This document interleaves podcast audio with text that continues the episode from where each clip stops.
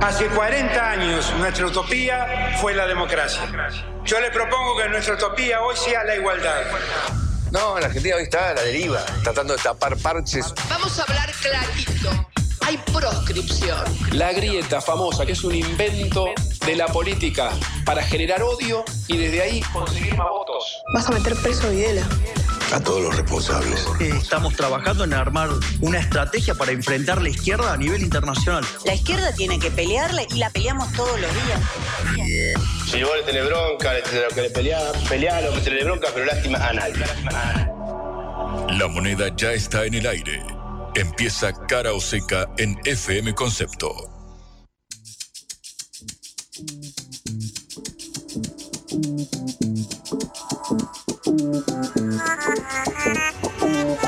Amigos, amigas, damas y caballeros, bienvenidos, bienvenidas a Cara Oseca de jueves, este programa producido por la Agencia Internacional de Noticias Sputnik en vivo, como siempre, como cada día, hasta la una de la tarde, para recorrer eh, juntos cada uno de los eh, temas que cada vez son más, sinceramente, que atraviesan a la agenda eh, informativa, sobre todo del ámbito local. Ustedes saben, en esta producción para todo el mundo nos abocamos a temas también que hacen a la agenda internacional pero claro, estamos en Argentina, que ahora aparece en la portada de todos los eh, diarios a raíz, bueno, de las novedades que suscita el eh, flamante gobierno de Javier eh, Milei, que ayer, bueno, lo que ya sabes, lo que ya sabes probablemente envió el proyecto de ley de bases y puntos de partida para la libertad de los argentinos, este mega proyecto para tratar en sesiones extraordinarias en el Congreso, fue enviado por el Poder Ejecutivo. ¿Por qué decimos mega proyecto? Porque son 600 664 artículos.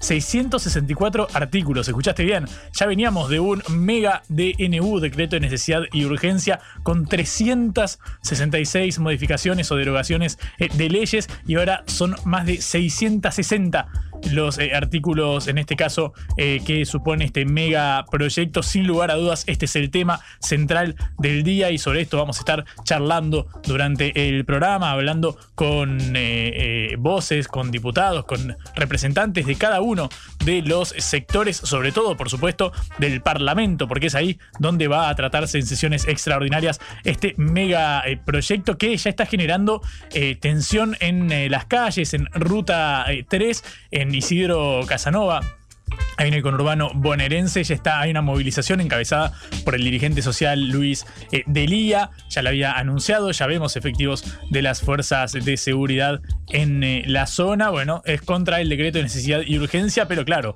uno no podría escindirlo tan fácilmente de este megaproyecto de ley que eh, se dio a conocer ayer, algo pasadas las 15 horas. Vamos a em, entrar a desgranar punto por punto, porque claro, antes de analizarlo es mejor saber primero dónde de qué base partimos, sobre todo si nos escuchás desde otro país. Este es uno de los temas centrales de la agenda informativa, al menos acá en la eh, Argentina. Es este famoso proyecto de ley ómnibus. Ley ómnibus, claro, porque son todos los artículos juntos para que se dé un tratamiento más eh, rápido. Es una metodología que ya habían impulsado otros gobiernos ni bien asumieron, como el de Carlos Saúl Menem, el de Mauricio Macri, para básicamente que el Parlamento le diera un rápido tratamiento a estos proyectos, razón por la cual el Poder Ejecutivo convocó a eh, sesiones eh, extraordinarias. recordamos, se eh, llama Ley de Bases y Puntos de Partida para la Libertad de los Argentinos. Hay básicamente cuatro o cinco ejes para tratar. En primer lugar, estaría arrogándose el Poder Ejecutivo facultades que son más bien del ámbito legislativo, es decir, el presidente estaría arrogándose facultades del Congreso en materia previsional, en materia electoral, fiscal también, jurídica energética por el plazo eh, de dos años, eh, dictándose así la emergencia pública por dos años. Emergencia pública hasta el 31 de diciembre de 2025 eh, con el ahí la marca para aclarar que puede ser prorrogada esta eh, emergencia pública, que claro, por supuesto, primero debe tener el visto bueno en el Congreso. Este no es el DNU, es el megaproyecto de ley, pero claro, ambos están cargados de modificaciones. Eh, si tenemos que eh, ordenarlas en algún sentido, creo que una de las más interesantes es la que tiene que ver con los cambios electorales. En caso de que fuera aprobado, vamos a adoptar el sistema de circunscripciones perdón, únicas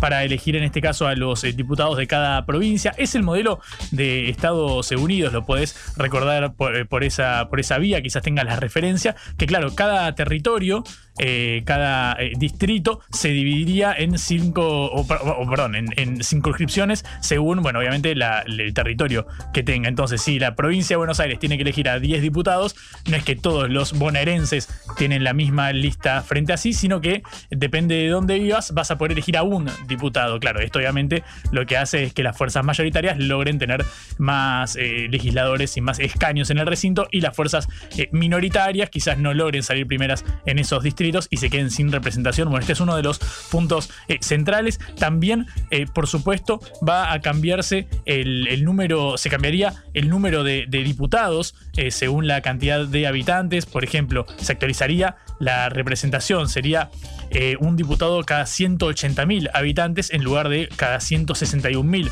habitantes como rige en este momento. Y esto es lo más importante para mí, se elimina el piso de 5 diputados por distrito. Hasta ahora sabemos que e independientemente de la cantidad de habitantes que tenga una eh, provincia, por ejemplo, en el censo del año pasado, Tierra del Fuego tiene 185.000 habitantes. Es decir, que si fuera un diputado cada 161.000, bueno, le correspondería un diputado. Pero claro, está el piso de que cada provincia, independientemente de su población, tiene un mínimo de 5 legisladores. Bueno, en este caso se elimina este requisito. La provincia de Buenos Aires, de este modo, pasaría a tener 27 diputados más. En vez de 70, pasaría a 97. Pero claro, caería la representación en Tierra del Fuego, que pasaría de 5 a 1.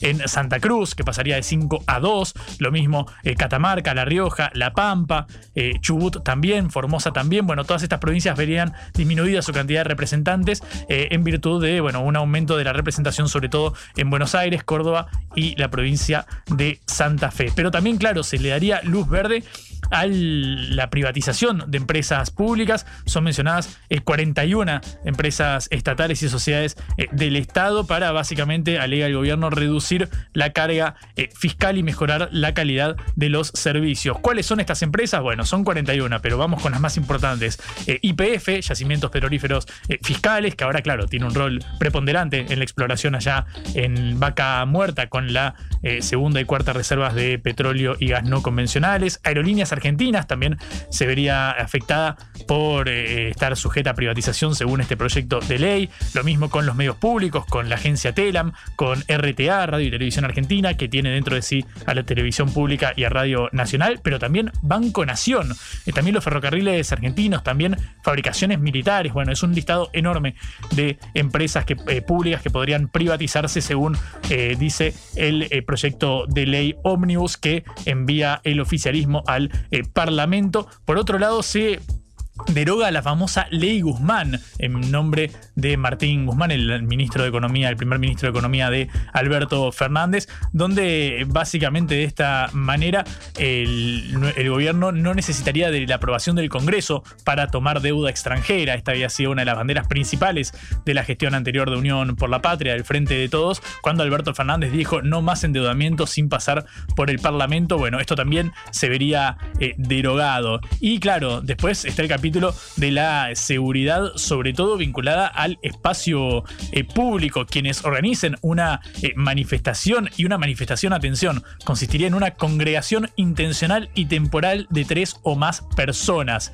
Una congregación, o sea, te juntás entre tres personas, eh, impedís la circulación, bueno, podés tener hasta cinco años de cárcel, dice este mega proyecto eh, de ley, bueno, quienes eh, eh, fuercen u obliguen a alguien a asistir a estas manifestaciones pueden tener una condena de hasta seis años. Bueno, atención, estos son los puntos centrales de este megaproyecto de ley. Por supuesto, también está lo que habíamos comentado en materia previsional, se elimina la fórmula de movilidad jubilatoria para habilitar que el aumento sea por decreto desde la Casa Rosada, algo que había dicho Luis Caputo, el ministro de Economía, que había dicho, bueno, la actual fórmula de movilidad jubilatoria perjudica a los eh, jubilados, entonces desde la Casa Rosada o el Ministerio de eh, Economía y en el Palacio de Hacienda vamos a disponer cuáles serán los eh, aumentos. Otro punto interesante es que el Fondo de Garantía de Sustentabilidad de la ANSES, la, una de las mayores cajas del Estado en materia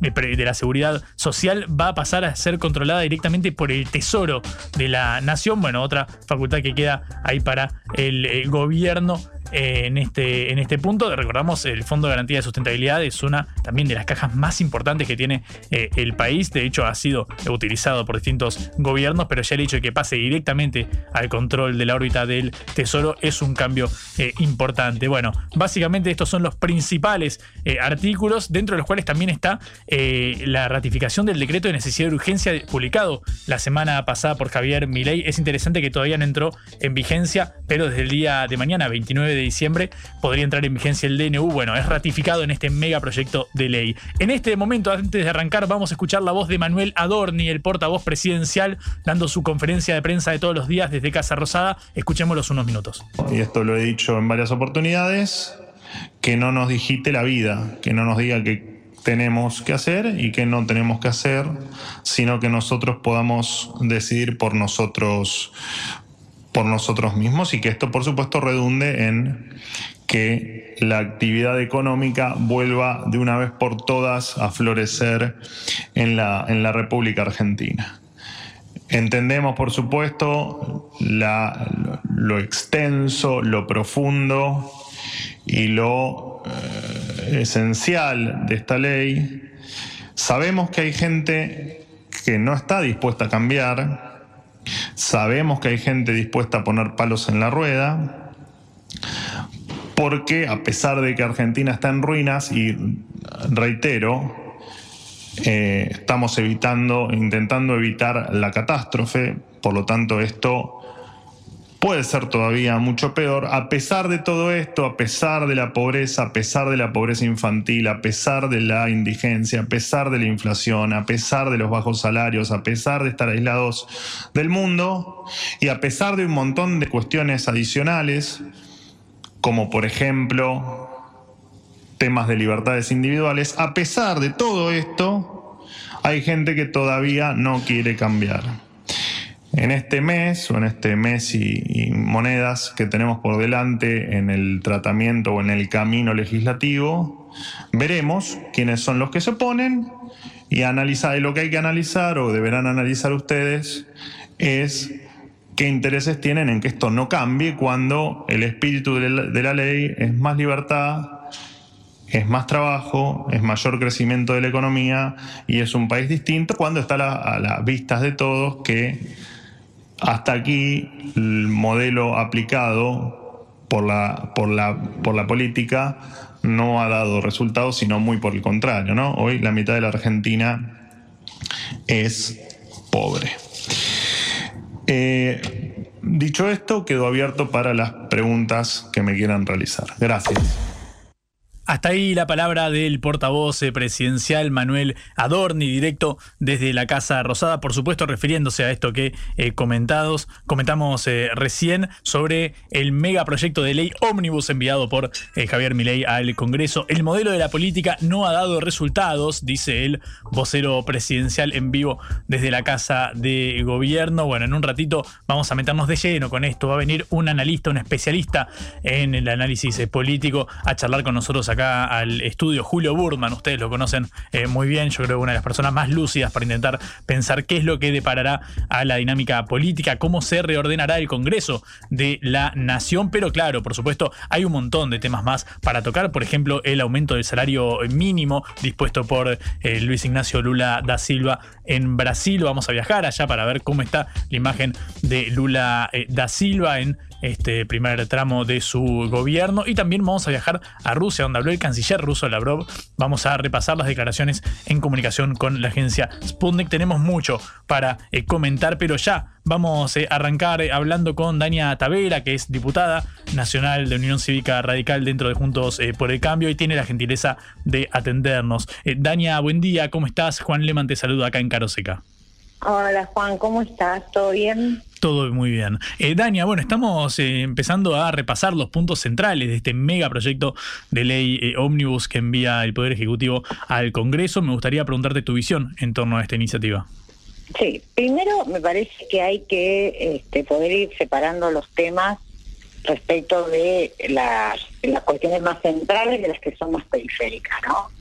Eh, me parece que hay eh, una cuestión muy central que tiene que ver con la delegación de facultades que solicita el presidente hasta el 2025, pudiendo prorrogarlas hasta el 2027, y que esto tiene eh, un impacto directo, digamos, para mí por lo menos, sobre la calidad de la República.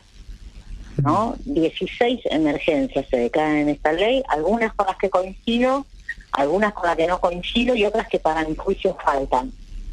Pero de todas maneras, más allá de la declaración de emergencia, uno puede hacer eh, solicitar la magnitud de delegación que está solicitando, donde además colisionan jurisdicciones, donde en me refiero a lo provincial, lo nacional, este, el, el armado federal que tiene nuestro país, este, y las cuestiones vinculadas a la división de poderes, me parece que esto ya es una complejidad en sí mismo que plantea el articulado de la ley. Después eh, hay cuestiones con las que estoy más de acuerdo y hay otras con las que realmente no, hay otras que tienen que ser eh, discutidas con los funcionarios de las carteras para ver qué es lo que han querido expresar en, ese articulado. Por ejemplo, me refiero al título eh, a universidades. El título de la sección dice universidades privadas Luego todo el articulado refiere a las universidades públicas o de gestión estatal. Claramente hay un error, pero digo, bueno, todo esto hay que poder este, conversarlo con los funcionarios de la cartera y solicitar las correcciones correspondientes.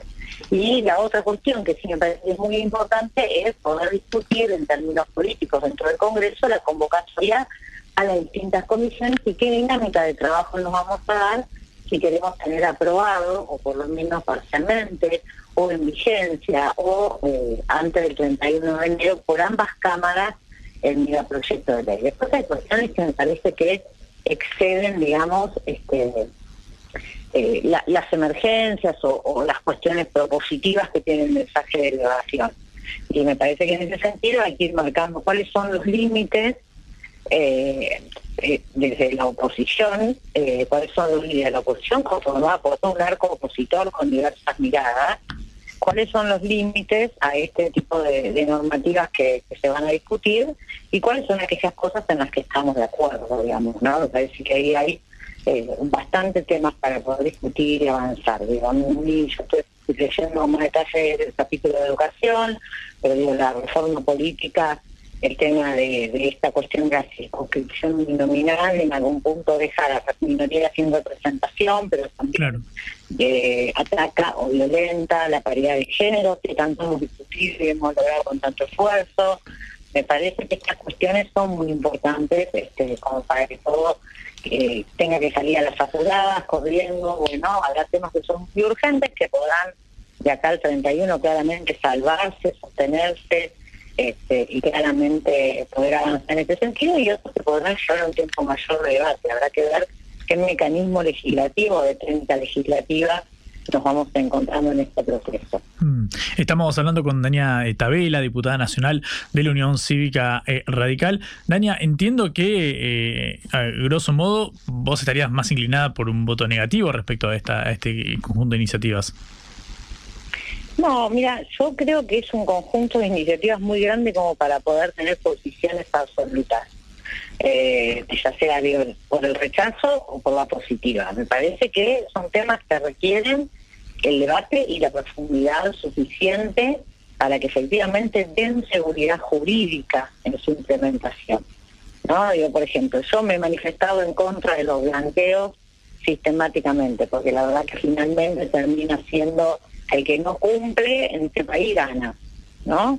Eh, y la verdad que eh, la, ley trae adentro un blanqueo importante. Vos podrás decir, bueno, pues para los pequeños ahorristas, es para que, bueno, este, podemos discutir esa, esa cuestión. Sobre todas maneras, creo que, eh, siguiendo incluso hacia las palabras del primer presidente, eh, sea pequeño, mediano o grande, el que las hace la paga, digo, que efectivamente tenés este, bienes sin declarar, tenés que pagar, eh, tributar el impuesto para incorporar y la multa para incorporarlos a la declaración de tu patrimonio.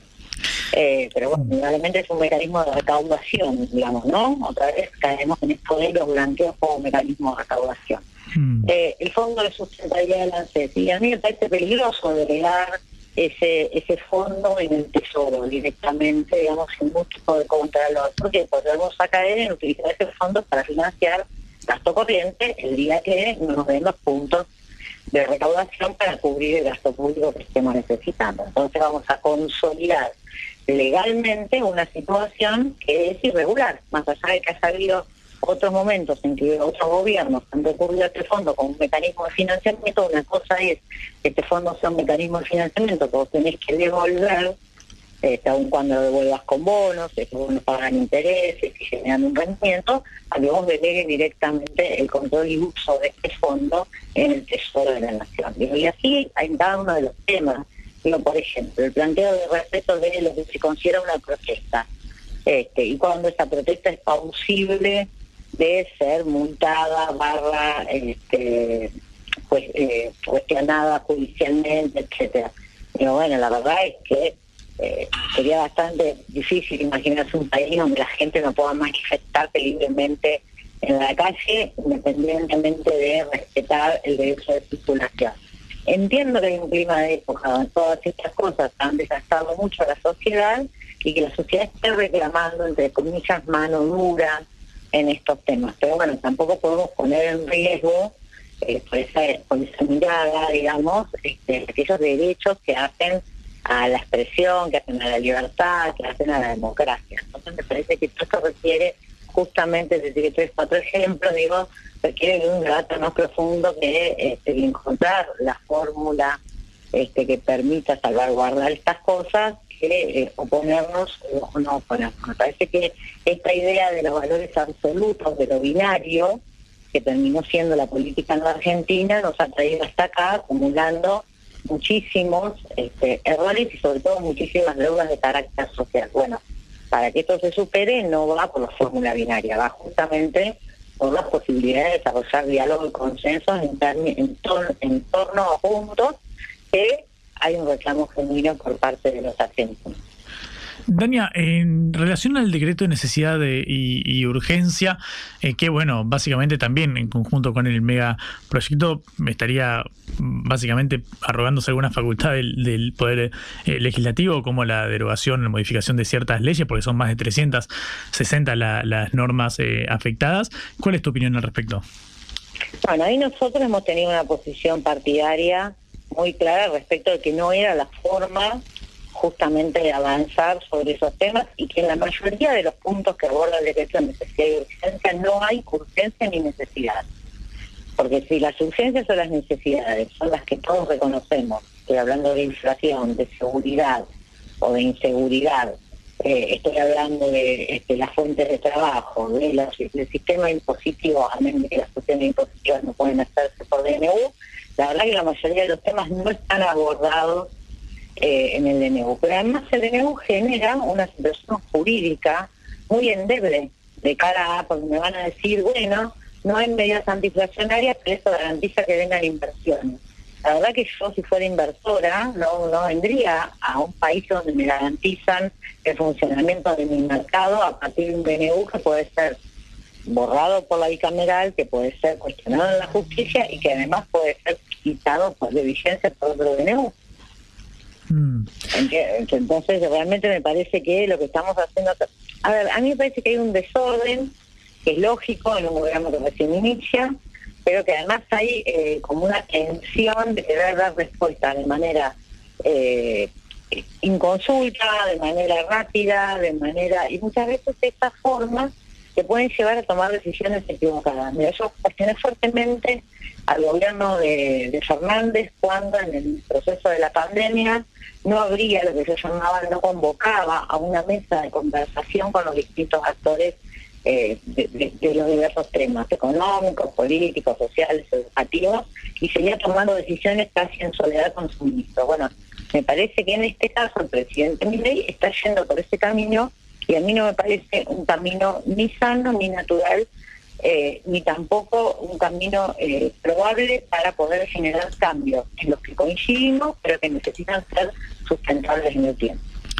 Eh, Dania, con respecto a la postura de otros sectores del radicalismo, pienso en eh, Martín eh, Tetaz, que básicamente se expresó abiertamente diciendo, bienvenido el proyecto de reforma del Estado, soy fan de las desregulaciones y de la eliminación de privilegios corporativos, apruebo en general, pero no vamos a darle facultades extraordinarias a eh, Javier Milei, es decir, marcando esa diferencia. Lo contrapongo con lo que dijo Emiliano Jacobiti, también una persona fuerte en el radicalismo, incluso las declaraciones del propio Martín Lustó, el presidente del partido eh, Centenario. ¿Consideras que hay discrepancias al interior de, del partido? No, al revés, yo formo parte de la mesa de conducción del Partido Nacional. Eh, me parece que lo que, por supuesto, hay son expresiones mediáticas que se dan en determinados contextos. Digamos, yo eh, también bienvenido al proyecto de ley de reforma del Estado, eh, no voy a estar a favor nunca de perder facultades extraordinarias en situaciones que no son extraordinarias porque el Congreso está en funcionamiento. Eh, creo que cuando uno empieza a peinar eh, hacia adentro el proyecto de ley, empieza a encontrar estas divergencias que son a veces, por supuesto, pueden ocurrir dentro del mismo partido político, que son a veces este, divergencias de carácter personal o sectorial, y, y hay que realmente profundizar respecto de qué se considera un privilegio y qué no. Me parece que tanto Emiliano como, como el propio Martín Lustó han hecho un cuestionamiento a la forma en que se da este proceso, algo en lo que yo coincido. Eh, también lo ha hecho Martín cuando, este, de pronunciarse a favor del DNU, que tras me refiero, presenta el DNU como un proyecto de ley espejo para poder abrir este debate y esta discusión. Eh, me parece que tiene mucho que ver con eso. Y esto, digo, este, está bien que se vea además porque esto habla justamente de lo que dijimos que íbamos a hacer después del resultado electoral, ser una oposición que no obstruya, o no vas a escuchar a ninguno de nosotros diciendo que no vamos a dar quórum para el tratamiento de estos temas. De hecho, si, te das una vuelta por el Congreso, estamos todos los diputados este, predispuestos y dispuestos a ser convocados a las reuniones de comisión que aún no se han conformado, eh, con lo cual es bastante difícil pensar cuándo vamos a empezar a discutir el proyecto. Eh, pero digo, es lógico que existan de alguna manera algunas miradas divergentes en términos de temas muy puntuales dentro del mismo espacio político, también con otros espacios políticos donde coincidimos en las cuestiones de fondo. Mm. Daniel, la, última, ¿cómo imaginas la convivencia con el resto de Juntos eh, por el Cambio? Ahora que, bueno, se está la conformación de nuevos bloques de, con la eh, con Miguel Ángel Pichetto a la cabeza ahí en la coalición cívica, pero también hay un sector del PRO claramente alineado con el oficialismo. Pienso en eh, Patricia Burrich siendo ministra de Seguridad con la cantidad de legisladores que responden a, su, a su conducción. Quiero preguntarte esto, en el caso de que un sector de Juntos por el Cambio se alineara más cerca de oficialismo, ¿crees que sería posible mantener la unidad? Mira, la unidad eh, nos fue pedida y de alguna manera eh, marcada, digamos, por eh, los gobernadores. la Unión Cívica Radical ha planteado la necesidad de tener la unidad de Juntos por el Cambio en el marco de, los límites que hacen a, a, los valores de la República, a los valores democráticos, hemos sido claros, tanto unos como otros, en la expresión esta de, bueno, aquellos que aceptan, pues también radicales formando parte del gobierno de ley, eh, aquellos que aceptan un cargo en el gobierno lo hacen en título personal y no con la representación del espacio político. Eh, y por supuesto después se van a dar eh, discusiones dentro de los propios sectores y después habrá que ver cómo eso se alinea. Yo no me imagino alguno de los eh, representantes o diputados que acompañaron a Patricia Bullrich votando el aumento de las retenciones de la soja al 33%. Ha sido algo que ha sido punto central de nuestra campaña, bajar justamente las retenciones, más allá de la urgencia económica o de la emergencia fiscal que tengamos. Entonces me parece que haber temas donde va a haber votaciones divididas o divergentes, es probable además que cuando uno va discutiendo las leyes en particular, haya dictámenes de mayoría, dictámenes de minoría y además disidencias sobre algunos de esos dictámenes. Y esto va representando miradas distintas, donde confluyen a veces distintos sectores. En algunas cosas vamos a votar absolutamente conjuntos, en otras vamos a votar de manera separada, en otras seguramente tendremos disidencias en algunos puntos de la votación. Digo, me parece que eso va a ser parte del juego democrático, pero también va a ser parte del debate de una ley sumamente compleja como este primer proyecto que está enviando el, el presidente del Congreso. Dania, muchísimas gracias por estos eh, minutitos, fuiste muy amable, te deseo felicidades y bueno, veremos cuál es el devenir ahí en el, en el Congreso. Un saludo. Sí, efectivamente, muy, que arranques muy bien el año y bueno, estamos en contacto.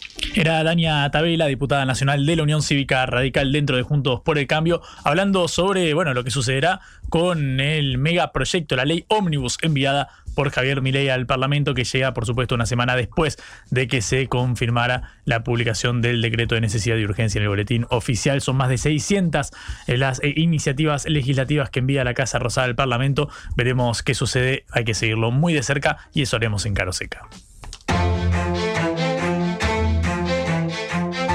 Cara o seca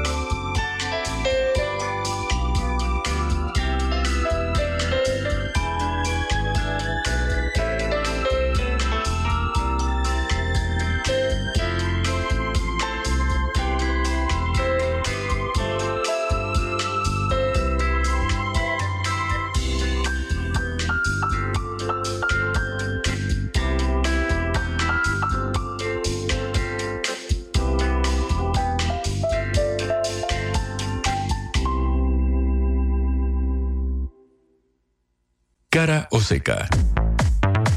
Te contamos lo que otros callan.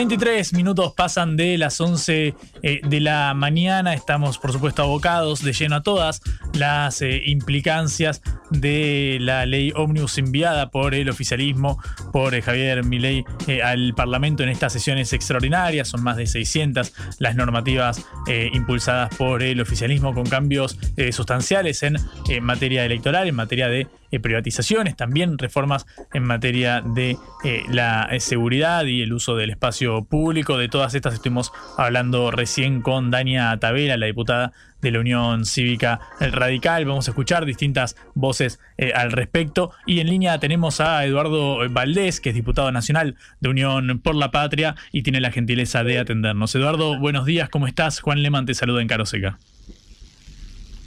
¿Cómo va? Buen día. Buenos días. Eh, Eduardo, me interesaría preguntarte una primera lectura sobre esta ley ómnibus, este megaproyecto con más de 600 eh, modificaciones. Bueno, la verdad que nos sorprendió, llegó en el día de ayer por la tarde. Eh, es realmente eh, hasta una falta de respeto en algunos casos, porque eh, vuelve, mete dentro de la ley ómnibus el, el DNU. No sabemos si eso es una tomada de pelo o es una vivada, ¿no? Este, sorprende que nos pide facultades delegadas por dos años hasta el 2025, con la posibilidad de prórroga del 2027. Está claro que aquella preanuncio que hizo de hablar de espaldas al Congreso el día que el día que, asumió el presidente era todo una, un aviso de lo que él pretendía hacer, gobernar sin el Congreso de la Nación.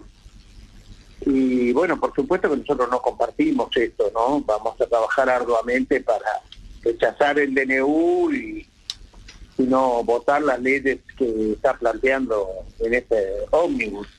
Mm. ¿Ya, ¿Ya definiste entonces, eh, Eduardo, un voto en contra, digamos? ¿Lo han hablado así con los compañeros de bloque?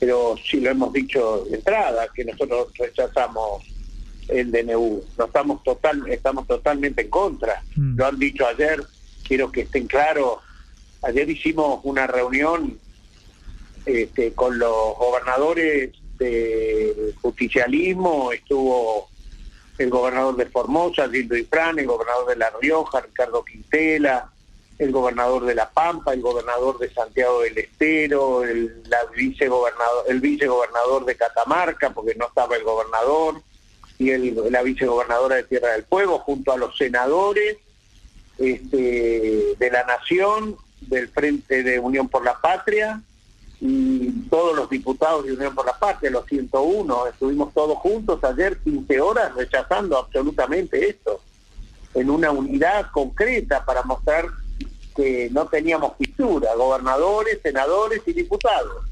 Mm. Em, eh, Eduardo, con respecto a lo que se empezó a, ver en el día de ayer, escuchábamos la voz de Juan Grabois, el dirigente social, ex candidato presidencial, que decía, necesitamos que ahora las voces del peronismo, la dirigencia, salga a dar la cara. Lo dijo ayer durante la movilización de la, de la CGT. ¿Considerás que es momento de que aparezcan dirigentes como Cristina Fernández de Kirchner, Máximo Kirchner, Sergio Massa? Cada uno es dueño de su propia destino, ¿no? Este, yo siento que están saliendo todas las voces. Eh, no sé a qué voces se refería Graboy, pero ayer, por ejemplo, planteaba que los diputados no estaban en la marcha y resulta que era multitudinaria los diputados que eh, eh, marcharon junto a Daer y Pablo Moyano. Yo los vi, yo estuve allí y acompañé una delegación grande de diputados. Así que no sé dónde estaba parado Grabois en ese momento cuando hizo esa declaración. Mm. Y con, respecto, Eduardo, a la movilización que hemos visto, eh, básicamente con primero los cacerolazos, la... Perdón, perdón, perdón. Y tras cartón, la movilización, inmediatamente después de la movilización, se constituyeron en la Cámara de Diputados, en el bloque los diputados de Unión por la Patria, los gobernadores en Buenos Aires, los gobernadores todos viajaron a Buenos Aires, ¿eh? este, junto para estar junto a todos los senadores y todos los diputados y mostrar el rechazo a la ley ómnibus y el rechazo a la eh, al decreto de necesidad y urgencia. O sea, más contundente que eso, no sé qué es lo que se pide. Mm. Em, Eduardo, lo que alegan desde el oficialismo, uno escucha la declaración de Javier Milei, pero también de su vocero, eh, Manuel Adorni, dicen, bueno, estamos en una situación crítica de emergencia, con casi 50% de pobres, con la inflación más alta en 30 años y demás. Todo este conjunto de condiciones es el que justifica eh, iniciativas como, como estas. ¿Por qué en tu caso no es un argumento válido? Porque los argentinos merecemos vivir dignamente porque no había ninguna condición, ninguna causal para hacer la barbaridad que hicieron. No había ninguna necesidad. Este, entonces, eh, por eso tenemos la autoridad moral para salir y enfrentar y decir esto no lo vamos a poder. Porque ellos quieren hacer este, un ajuste de esos ajustes que intentó hacer Martínez de Oz, pero el de ellos es mucho más profundo todavía. Y nosotros pensamos y, eh, eh, inversamente proporcional a eso. Por lo tanto, no, hay, no es verdad ninguna de las condiciones que ellos dicen para poder hacer esto. Y fíjense que la, la, sociedad nos está dando la razón. A veces sublevó con cacerolazos el barrio de Recoleta, un barrio impensado que haya votado a, Sergio Massa. Mm. ¿Eh? Olivos, alrededor de la Quinta de Olivos el barrio de Belgrano, las, las cacerolas que salieron por la noche, que no son la marcha de la movilización de la CGT del mediodía. O sea, sus propios votantes están indignados con lo que está sucediendo, con el deterioro de la calidad de vida de día por día. Mm. Eduardo, em, ¿qué consideras que, hay que hacer sobre la base de esta, de esta movilización eh, popular? Porque hay eh, desde el oficialismo algunos dicen, bueno, pero ya están encendiendo el club del helicóptero y, demás. ¿Cómo consideras que debe ser el trámite de esta, de esta oposición ante bueno, medidas tan, tan drásticas como las que está tomando el oficialismo?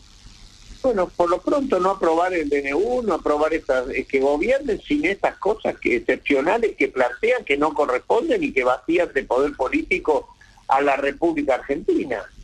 Nosotros queremos que se gobierne republicanamente, ¿eh? con los tres poderes, mm. no con una monarquía que absolutista que dice el poder soy yo y los demás no existen.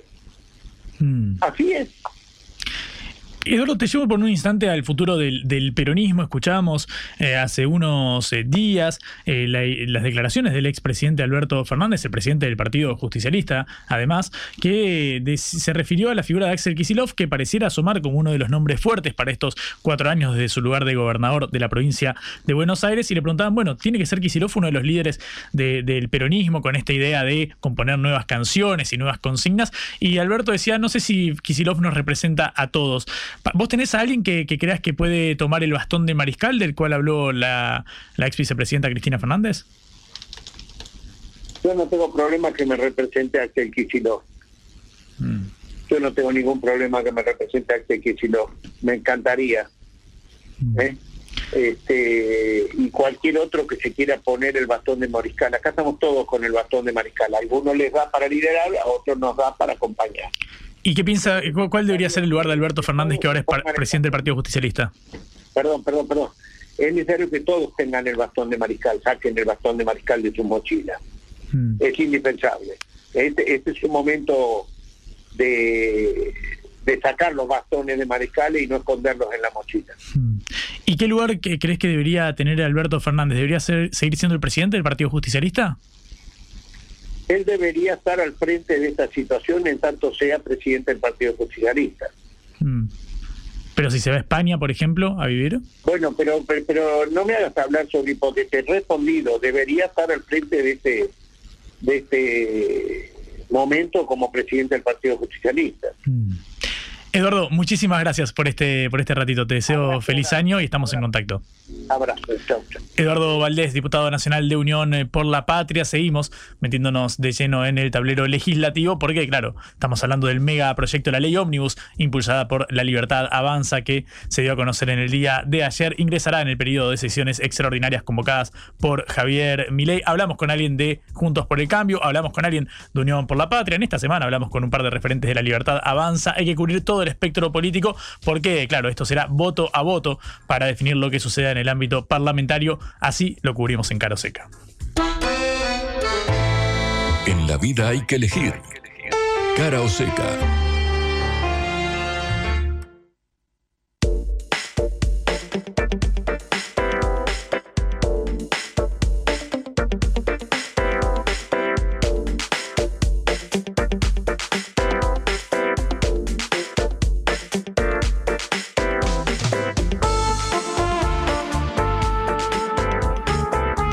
Quien habló en las últimas horas es Bartolomé Abdala, designado presidente provisional eh, del Senado de la Nación, por supuesto, nombre de eh, Javier eh, Milei. Se refirió a este proyecto de ley ómnibus y escucha lo que decía en declaraciones radiales. Nosotros nos votó un 55%, hubo, hubo otra cantidad de gente que no nos, no nos votó, pero la verdad nosotros tenemos que gobernar para todos, creemos que el camino que hemos elegido es para bien de todos los argentinos y les pido un poco de paciencia porque nosotros recién empezamos a transitar y la verdad que veo con mucha sorpresa que oh, distintas organizaciones, tanto gremiales como sindicales, que se muestren preocupados cuando hasta hace poquito, después de habernos entregado un país en llamas, y la verdad que no los veía tan preocupados como si los veo con tan solo 18 días que lleva nuestro gobierno. Por eso me parece que hay mucho, lamentablemente, de, de, ensañamiento político y creo que tenemos que aprender a vivir en democracia y bueno, si el pueblo nos eligió, por lo menos que nos dejen caminar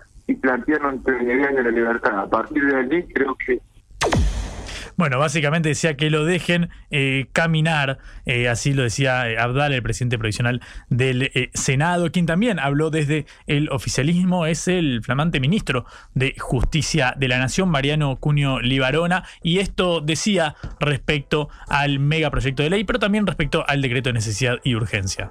La ley lo que tiende es a plantear un montón de situaciones, y muchas no son discutibles. La necesidad de inversión, la necesidad de plata, las privatizaciones, la política económica me parece que no es discutible. Y hay muchas otras situaciones que sí son discutibles, precisamente se presentan en un ámbito de discusión como es el Congreso. Está lo que yo decía, lo que se dudaba y era discutible a la ley ómnibus. Hay muchísimo para discutir y va a ser materia de debate en el Congreso los que dicen detrás de este reformismo profundo histórico nunca visto hay una autarquía. Ni remotamente. Como hombre de derecho, ¿qué le decís? No, te digo, ¿por qué no? Por ejemplo, la actitud del presidente con el Poder Judicial, que es el el custodio de los derechos y de las garantías de la Constitución. Fíjate vos que el respeto que ha tenido el presidente siempre y yo para con los tribunales, su independencia, división de poderes, no creo que lo haya tenido ningún otro es gobierno. Cierto. La prueba de fuego va a ser qué pasa si le rechaza, por ejemplo, la Corte o, o la Cámara le rechaza. Pero se va a respetar. Nosotros no vamos a hacer locuras. No vamos a hacer eh, locuras, en esos términos lo ponía el eh, funcionario, claro, también eh, miembro del gabinete como Patricia Bullrich, que claro, viene siendo el rostro del protocolo de orden público. Hay que ver cómo se desarrolla en este corte que hay en este momento en la ruta 3 en el conurbano bonaerense, encabezado por organizaciones sociales como la de Luis Delía. Escucha lo que decía Patricia Bullrich en el día de ayer. En la Argentina había muchos que tenían todos los privilegios y pocos que no tenían ningún privilegio. Esta es una ley y un decreto antiprivilegios. Se van a quejar los que pierden privilegios, pero el 90 por, 95% de la población va a estar contenta cuando empiece a ver todas las consecuencias concretas de que se le va a simplificar su vida un montón, en un montón de cosas. Simplificar eh, la vida es lo que propone Patricia Burrich. Claro, no es un diagnóstico compartido del otro lado del río, porque lo mencionábamos recién, el dirigente social Juan Grabois, el ex candidato presidencial que disputó la interna contra el entonces ministro de Economía Sergio Massa, eh, fue ayer a la marcha de la CGT, de la Confederación General del Trabajo, y despotricó contra la iniciativa oficialista. Escuchar los duros términos en los cuales se expresó Juan Grabois. Respetar y hacerse respetar. Nosotros respetamos que el señor Milei ganó el balotaje para presidente de la nación, no para tirano de la nación. Y ahora yo me pregunto, ¿después van a hacer la misma regla de juego? Si el día de mañana a mí me toca ser presidente y defino una reforma agraria, una reforma urbana, poner topes al precio de los alquileres, poner limitaciones y controles estrictos de precio, nacionalizar las empresas estratégicas y lo hago por DNU, ¿también voy a tener derecho a hacerlo? Entonces yo les diría que piensen bien a los sectores del poder económico si van a aceptar un modelo monárquico, porque hoy es a favor de ellos, pero mañana puede ser en contra suya.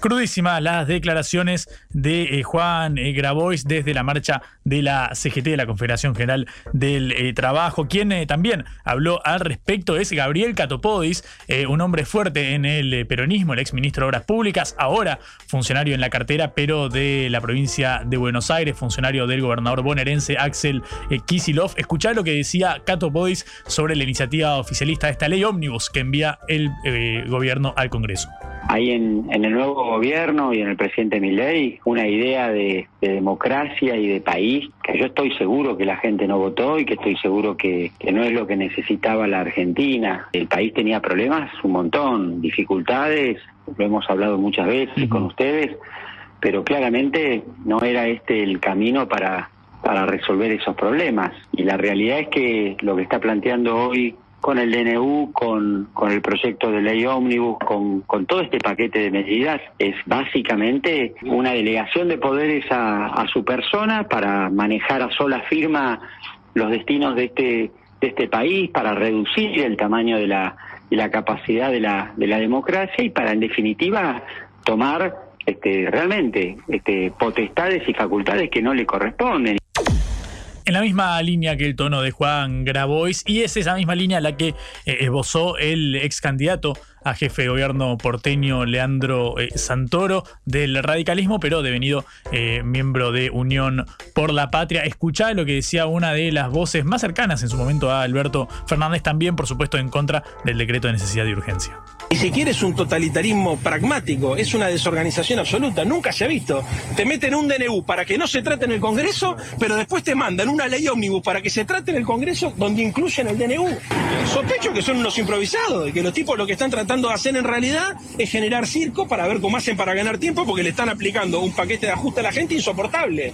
Entonces confronta contra la política porque sabe que la política tiene un problema de legitimidad enorme, y ahí tienen razón, yo no soy un necio que niega el problema de legitimidad de la política, pero entonces entretiene a su electorado mostrando que él confronta con la política y mientras tanto te meten 120% de devaluación, un tarifazo, ninguna medida para compensar, te privatizan las empresas públicas bueno, ya está bastante recrudecido, queda claro el eh, panorama, al menos ahí entre el oficialismo y la oposición. Una de las oposiciones, porque claro, el radicalismo también pareciera eh, desenmarcarse de esta iniciativa oficialista. Desde Unión por la Patria empiezan a aparecer las voces que reclamaba el dirigente social Juan Grabois, de lo que hablábamos recién con el diputado nacional Eduardo Valdés en torno a la oposición a estas medidas de Javier Milei. Veremos qué deparará el diálogo parlamentario, pero quédate porque ahora vamos a charlar un poco de todos estos temas con un especialista al que tenemos muchas ganas de escuchar un tema y volvemos con más Caro Seca. Esto es Cara o Seca, el programa de reflexión y análisis de Sputnik por concepto FM.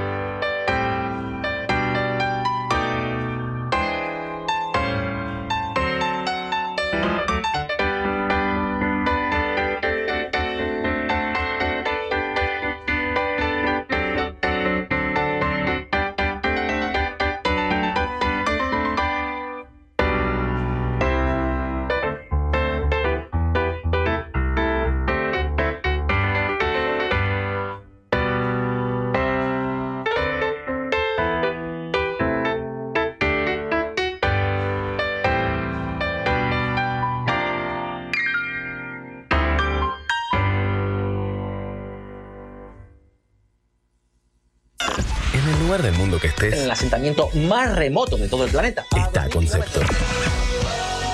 Una sola voz uniendo a toda la Argentina. En tu casa, en el auto, en tu celular. Somos Concepto 955.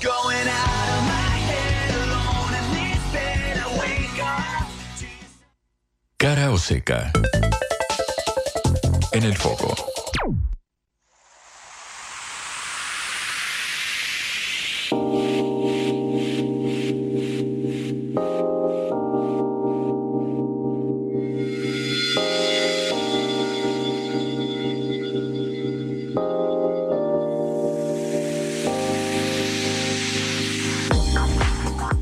Minutos nos separan de las 12 del mediodía. Estamos por adentrarnos en la segunda hora de cara a Oseca y vamos a darnos un lujito que es recibir a un amigo de la casa, un especialista en el análisis de este cuadro político tan agitado en estos momentos, obviamente marcado por todas las iniciativas que está enviando al Congreso de la Nación el gobierno de la Libertad Avanza, el gobierno de Javier Milei. Eh, está con nosotros Julio Burman, politólogo y especialista en casi todo, podríamos presentarlo de esa manera. Todólogo se decía. ¿no? Todólogo se decía en algún momento. Yo soy sociólogo, que también nos han dicho en algún momento que es licenciado en abarcar mucho y apretar poco. Claro, que es la sociedad, es más o menos todo, ¿no? Básicamente es la pregunta, pero ahora lo que nos preguntamos, eh, Julio querido, es eh, ¿qué está sucediendo con estas iniciativas de Javier Milei? ¿En qué clave lees todo lo que está enviando al Parlamento, pero también el decreto de necesidad eh, y urgencia, el protocolo de orden público de Patricia Burrich? ¿Cómo lees todo este conjunto de iniciativas? Bueno, pasaron muy muchas cosas en poco tiempo. Yo metería en el combo, obviamente, la devaluación de Caputo, del dólar oficial, mejor dicho, ¿no? El de 300 y pico a 800, y eso implicó un cambio de los precios relativos muy importante. Y eso tal vez sea lo más importante que estuvo pasando en todo este tiempo, ¿no? Los precios cambiaron de forma estructural. La, la, economía parecía estar dolarizándose un poco más, precios que antes estaban en pesos, por ejemplo medicamentos con componente importado, por ejemplo combustibles, ahora están casi en términos de dólares eh, internacionales, y eso obviamente implica que estamos cobrando en pesos y gastando en dólares en muchos ítems. La comida también va rumbo a eso, ¿no? Eh, y en ese marco aparece esta, estas dos, eh, dos arietes del gobierno, que es el DNU y la ley ómnibus, que todavía, como te habrá pasado a vos y a mucha otra gente, no terminé de leer porque tiene, eh, son muy abarcativos a un nivel inédito. Sí, son más de 660 las iniciativas de legislativas y el DNU tiene 366 reformas, o sea, son más de mil en total. Que aparte es difícil de leer porque son todas referencias numéricas a las leyes y tenés que como que leerlo con varias ventanas abiertas en la compu. Eh, pero bueno, eh, todavía hay dudas si eso va a pasar, ¿no? Tal vez lo que estuvo pasando fue solamente eh, el tema de los precios relativos. Y lo otro es eh, el intento muy audaz y muy decidido, sin duda, del gobierno de Milei de modificar toda la estructura jurídica argentina. Yo creo que lanza estos dos primeros, estas dos primeras granadas eh, y veremos cómo sigue, porque de alguna forma casi todo el plan de gobierno de Milei estaba eh, comprendido en esas dos eh, iniciativas. Es como que ya está, ya gobernó con eso. Eh, yo creo que le toca ahora cuatro años defender estas dos movidas. ¿no? Hay que ver si esto es aprobado parcialmente, si es rechazado y él reintenta. La aprobación total de las dos me parece medio quimérica porque no solamente está el Congreso como algo difícil, sino que si pasa el Congreso después queda todo lo, lo demás. O sea, va a quedar la judicialización de muchas de las reformas. Hay que ver qué pasa con la Corte Suprema. Es una Corte Suprema que es muy ofensiva de hace 10 años y, que está dispuesta a hacerse eh, sentir muy fuerte en todo lo que sea regulación y legislación. Eh, por lo tanto, yo creo que, eh, insisto, el presidente, que es alguien muy determinado, mandó todo esto para ver cómo sigue. Mm. Es decir, está tanteando el, panorama a ver si efectivamente pasa. El famoso si pasa, pasa, básicamente. Claro, yo creo que fue con el objetivo de máxima, ¿no? Digo, voy con todo.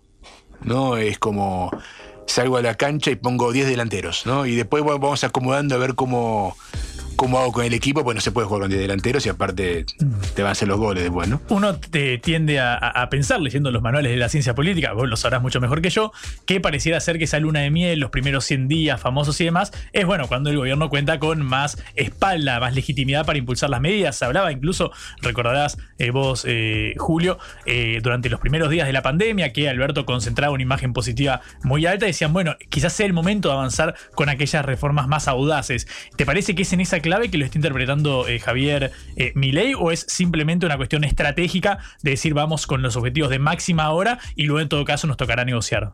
Sí, creo que es en esa clave que decís vos y le está sumando también la desarticulación completa de la oposición.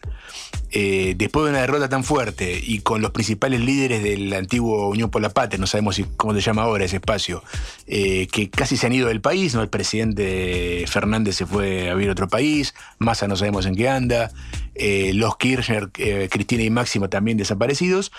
Creo que en ese contexto mi ley aprovecha porque hoy no tiene resistencia salvo la de muchos actores que aparte están sumamente delegitimados. Porque no sé bien si la CGT hoy puede salir a la calle, si los movimientos sociales pueden salir a la calle y, tener respaldo social. Creo que él está aprovechando un momento de enorme vacío y lo está llenando con su liderazgo muy determinado, aún sabiendo que está muy vacío de musculatura, porque es un presidente que ya lo sabemos, no tiene gobernadores, casi no tiene legisladores, tiene apoyo y cojones, como se diría en otro país. Estamos hablando con Julio Burman acá en el piso en cara o seca, el politólogo.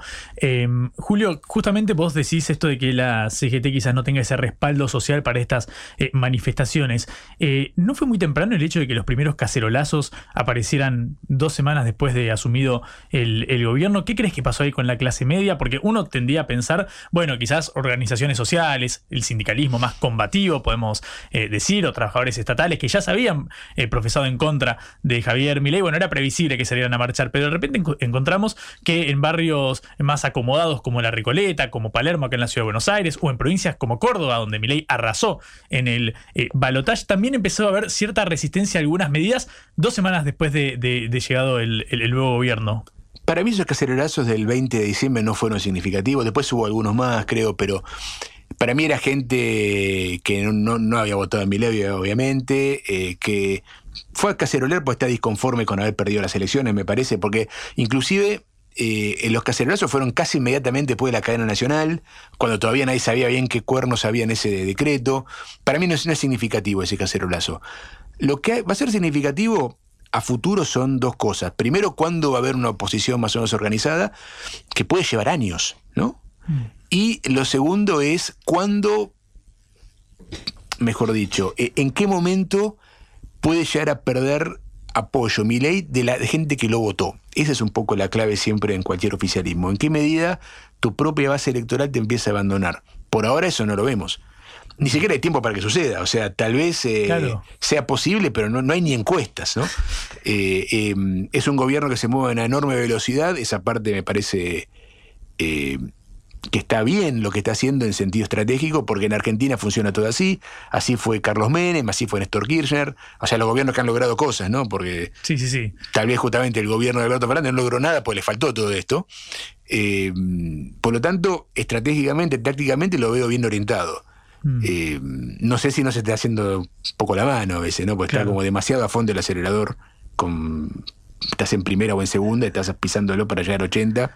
Claro, eh, pero justamente en ese marco, ¿no está arriesgándose a tener un, gran revés eh, legislativo? Porque es cierto, la Libertad Avanza tiene 38 diputados sobre los 129 eh, que necesita para tener la luz verde en diputados, y en el Senado tiene 7 escaños sobre los 37 que necesita, es decir, está en franca minoría en las dos cámaras. ¿No está arriesgándose a tener un duro revés en este momento o es más una jugada maquiavélica de decir, bueno, rebótenme todo este paquete de iniciativas y después negociamos reforma laboral sí y, por separado, digamos. ¿Cómo lees ese fenómeno? Yo creo que este es un gobierno populista y eh, revolucionario. ¿no? Es un gobierno muy distinto a todos los anteriores. Y, no creo que un gobierno de esta característica le importe demasiado el revés legislativo. Al contrario, creo que lo va a llenar de, ímpetu. Va a decir la casta me está bloqueando. Son sus privilegios que no quieren ser tocados. Ya mi ley salió con eso. De hizo una entrevista en, un canal de tele donde él dijo, eh, los diputados quieren coimas para aprobar mi, Milei. Eh, Milei. Eh, por lo tanto, eh, parece alguien que está más interesada en dar la lucha que en, en aprobar eh, con un voto tipo Berlusconi. Eh, yo creo que, que no, creo que si él pierde en el Congreso, la popularidad sigue intacta porque va a quedar como que es el 56%, tiene que seguir bancándolo. Y va a seguir intentando de cierta forma, o, lo reenviará con menos contenidos, probará con leyes varias, eh, probará con resoluciones ministeriales, eh, plebiscitos. Él quiere dar su, su shock y, y veremos cómo le va. Mientras tanto, está haciendo lo que realmente le importa a mucha gente, en, tanto en, en la- en los sectores económicos, inclusive en el gabinete, que es, está avanzando en la reconversión de la Argentina a los precios relativos. La desregulación no era lo más importante de la propuesta de mi ley. Mm. Eh, es decir, que podría hasta robustecerse él en caso de tener un revés legislativo, que algo que ratificara su idea de estamos yendo contra la casta y la casta no, no está dispuesta a ceder sus privilegios y demás. Sería ese discurso, básicamente. Porque él dijo en esa misma entrevista que decís vos en La Nación Más, que bueno, en caso de tener un revés parlamentario, él convocaría un plebiscito, eh, por ejemplo. Uno entiende que necesita el Congreso para, para gobernar de alguna manera. O sea, debería presentar cambios muy profundos como para poder gobernar incluso pese a un revés legislativo que empieza a traerle las iniciativas. ¿Cómo crees que es ese desafío? Lo del plebiscito eh, vinculante de un decreto o de una ley eh, va a tener mucha discusión. Yo creo que no lo va a, a bancar la, la corporación de los constitucionalistas. De hecho, ya están todos en contra, inclusive aquellos que forman parte de la estructura eh, político-cultural de Cambiemos.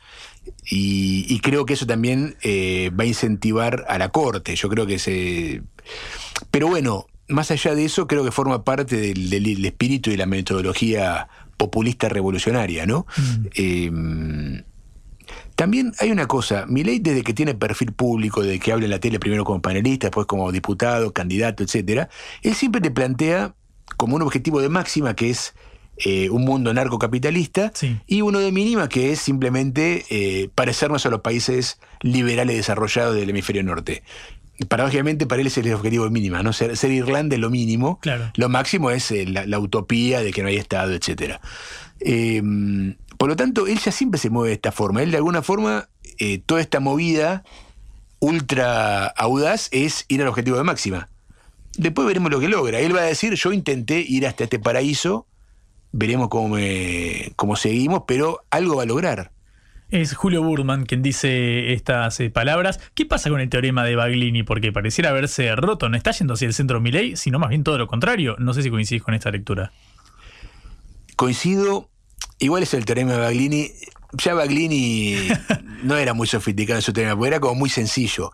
Porque, por un lado, creo que es, eh, es un gobierno y es un presidente que tiene capacidad de adaptación muy clara. Eh, yo, por ejemplo, no hubiera creído que él iba a hacer una alianza con el macrismo. Yo me imaginaba que iba a querer los votos de Macri, pero me imaginaba que el, el objetivo de mi ley era más bien la alianza con el peronismo federal o el neomenemismo. Creo que ese era su, su sector preferido para gobernar. Y bueno, vemos que eh, el gobierno se está llenando de macristas, de masistas, ¿no? Es un gobierno eh, que se está adaptando a lo que puede. Eh, ahora, que tenga esta adaptación táctico-estratégica no hace que sea menos populista revolucionario. O sea que en el fondo convive, hay algunos aspectos de Baglini y otros que no. O sea, tal vez el teorema había que desagregarlo. Eh, en algunas cosas se está moviendo pragmáticamente y en otras sigue siendo totalmente utópico. Mm. Eh, te llevo por un segundo a, otro eh, plano, en este caso al de la Unión Cívica eh, Radical. Ahora fue elecciones, el partido centenario ganó Martín Lustó, una suerte de continuidad con la gestión anterior de Gerardo Morales eh, al frente. ¿Qué crees que va a pasar con la UCR? Porque ahora tiene gobernadores propios, tiene bastante peso en el interior. En la provincia de Buenos Aires siempre lo ha tenido, pero ahora a nivel nacional también pareciera ser mucho más fuerte que, que el PRO en cuanto a nombres propios en las distintas provincias. ¿Cómo crees que será el futuro de Juntos por el Cambio, que ya no existe en el Congreso como interbloque, ni en senadores, ni en diputados? ¿Cómo crees que va a darse esa, esa convivencia? Mira, la, UR la UCR no se puede plegar al gobierno de Milei y sobre todo no se puede negar después del decreto y de la, mm, y de la ley. La UCR tal vez se podía plegar a la- al anuncio de Caputo, porque la UCR contemporánea es bastante de centro derecha en términos económicos, pero mantiene esa cosa institucionalista y justamente es lo que Milei está quebrando, ¿no? Eh, no digo que mi ley sea ilegítimo ni ilegal, pero no está actuando en el espíritu institucionalista de la UCR de la etapa anti-K. Eh, por lo tanto, la UCR no puede perder completamente su discurso y la veo entonces como una especie de tercera fuerza, ¿no? Eh, que va a aspirar a, ser opositora. no creo que sea una posición muy atractiva, porque lo que se viene por delante son otros ejes. ¿En qué sentido? Mira, yo creo que si tomamos la ley y el decreto como el gobierno de mi ley, como el programa de mi ley, van a aparecer, o ya están apareciendo muy, muy eh, recientemente, como tres grandes discursos en contra. ¿no? Uno social, ¿no? de justicia social, digamos, eh, nos estamos quedando eh, con salarios de, de, hambre, tenemos que hacer lucha sindical, etcétera un institucionalista republicano, que es el que estamos viendo estos días, eh, no se puede hacer lo que se está haciendo, y se viene otro, para mí, que es más de tipo soberanista, algo que, yo creí que Milei podía llegar a representar, algo más parecido al bolsonarismo, ¿no? a, la cosa más nacional, o al trampismo, porque em, la Argentina está muy herida como proyecto de país, ¿no? Y, y no sé si Milei va a poder em, representar esto con esta línea que está tomando, más tan neoliberal. Claro, porque estábamos hablando de extranjerización de tierras, privatización de empresas eh, públicas, la idea de la dolarización de la economía sigue sobre el tapete, parecieran ser un poco banderas de cierta soberanía en ese sentido, incluso en materia de las Islas Malvinas, que Diana Mondino había dicho que, bueno, reivindicaba el derecho de autodeterminación de los, de los, de los Kelpers, digamos. Eh, ¿Vos crees que ese puede ser un eje de, la, de una posición a mi ley entonces? Yo creo que sí, porque sería una paradoja, porque Milei tenía todas las condiciones para representar algo de eso y no le hubiera costado demasiado. Eh... Sí, con Villarroel quizás uno tendería a pensar en una derecha más ligada al trampismo o a Bolsonaro y Milei es algo, un bicho... está quedando, claro, está quedando como un Mauricio Macri eh, recargado, ¿no? Con anabólicos. Y, y había una cierta, por ejemplo, vos fíjate, toda esta gran base de, reforma está lanzando, se está metiendo con todos los temas, hasta dice que los jueces tienen que usar toga y otras cosas, pero no se metió con el aborto, no se metió con el tema género tampoco, no se metió con la ESI. Eh, yo creo que había un componente, en su 30 duro, digamos, e inclusive en el 53, no, en el 56 de mi ley, había un componente eh, celeste, antigénero, etcétera, que es un tema que, ojo, es muy convocante en términos eh, numéricos en la, opinión pública argentina. Vos pensás que eh, la mitad del país estaba en contra del aborto.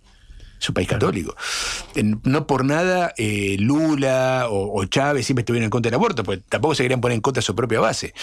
Em, pero Milei se metió con todos los temas, menos con esos temas que le pedía su buena parte de su base social.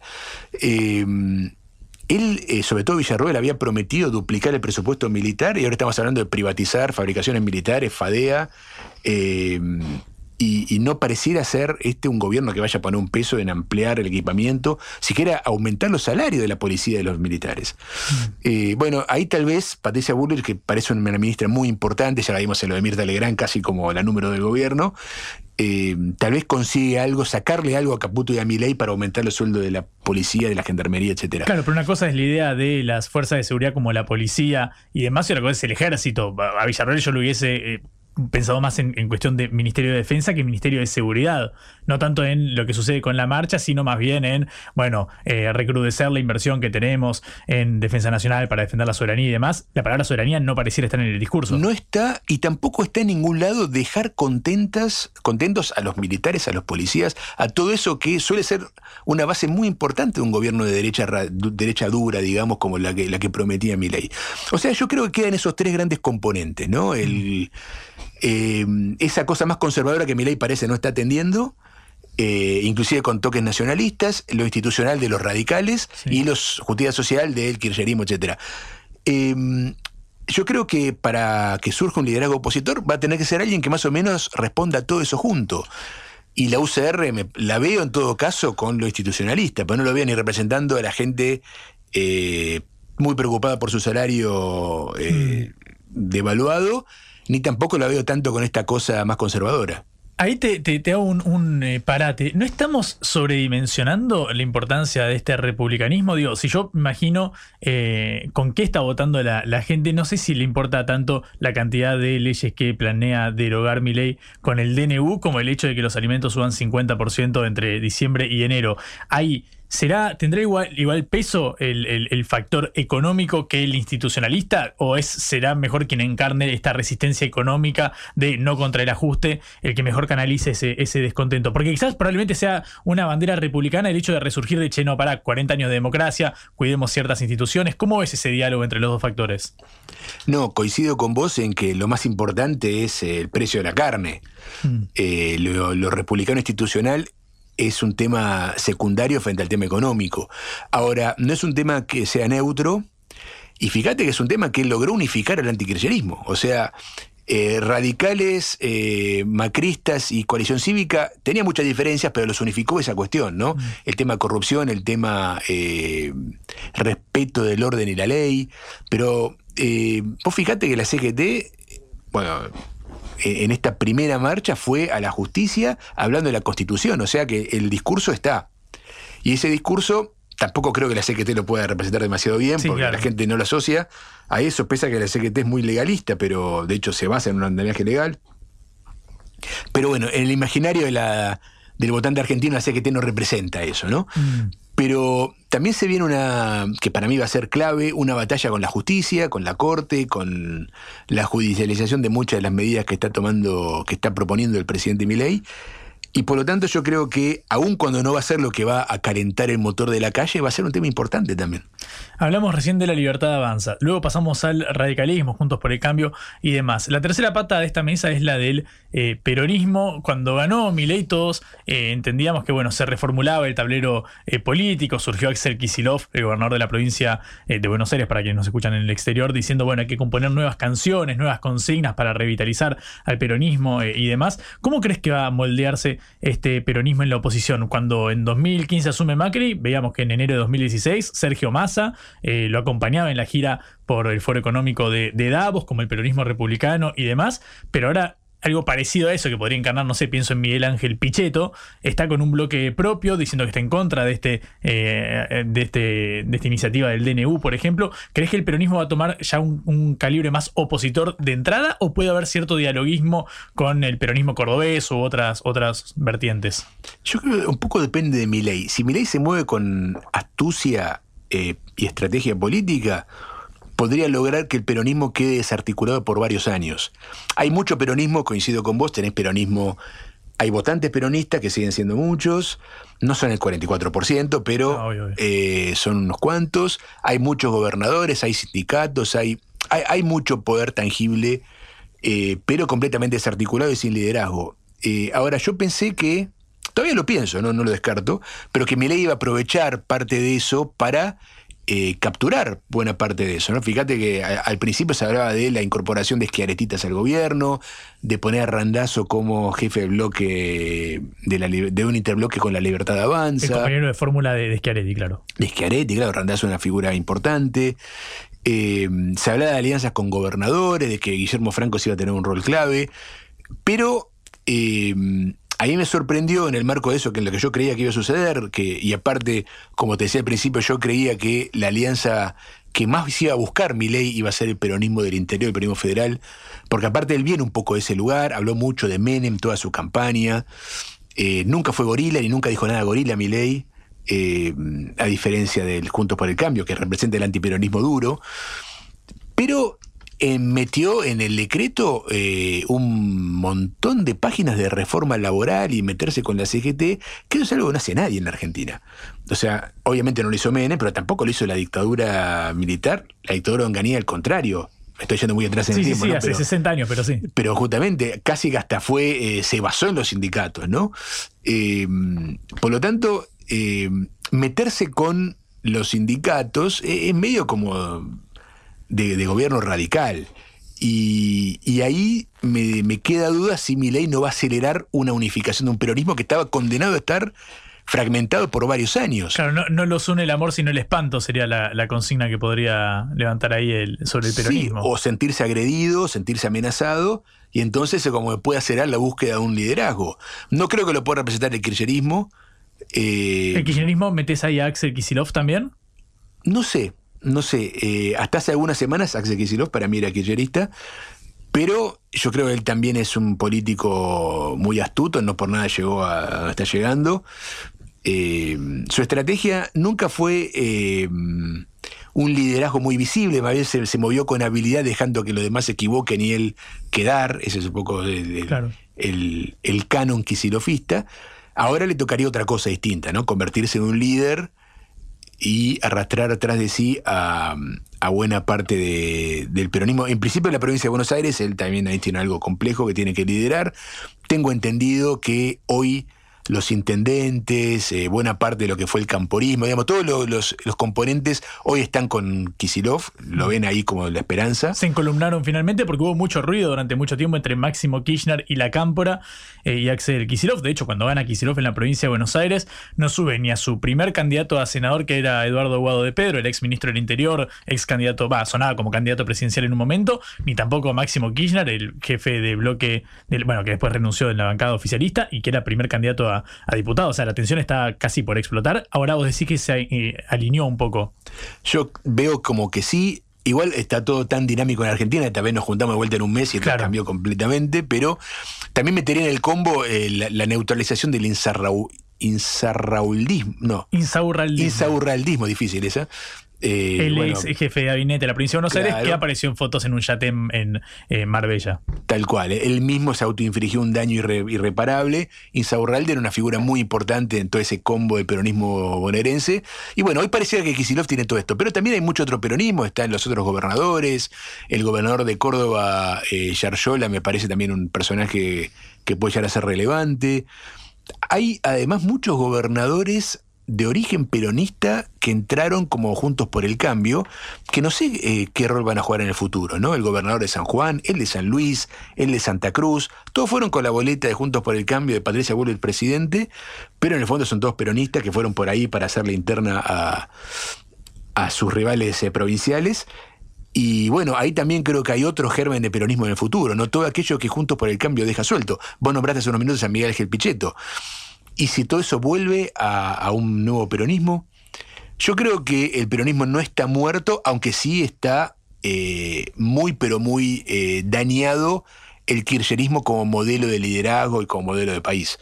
Por eso creo que hay un vacío que Milei está aprovechando en cierta medida en hacer todo este ultraactivismo, está aprovechando el vacío, pero no sé si está, está aprovechando también para captar. Yo pensé que le iba a, a quedarse con una parte del peronismo y no lo veo en este momento. Pero qué tan sostenible es intentar captar al peronismo mientras estás eh, duplicando las eh, tarifas o quitando las tarifas del transporte, de los servicios públicos, eh, con una caída que, salarial que va a ser fuerte. Lo dice cualquier consultor privado, público, no importa de dónde, de dónde venga, cuando vos tenés 30% de inflación en diciembre, enero y 20% en febrero, acumula más del 100%. En ese marco, ¿crees que hay un dirigente peronista que pueda apostar a ese proyecto arriesgando su base de, de legitimación?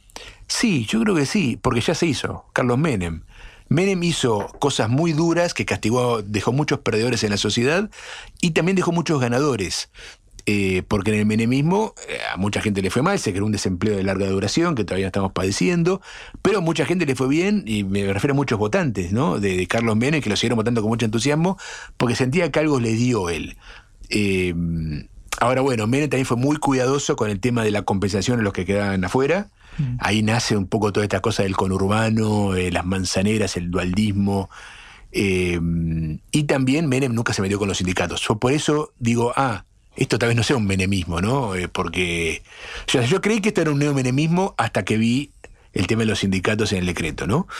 Eh, Menem nunca tuvo un paro de la CGT.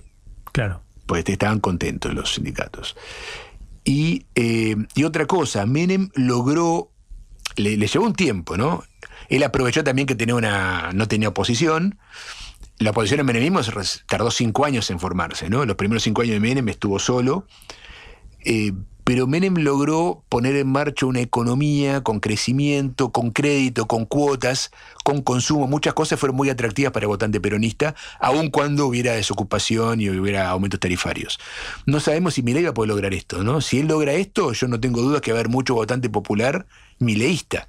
Mm. Pero bueno, esto todavía es ciencia ficción. No sabemos si la economía realmente va a lograr ofrecer estas cosas. Hay que pasar el verano primero. Sí, aparte el propio Milei dijo que van a, va a ser dos años.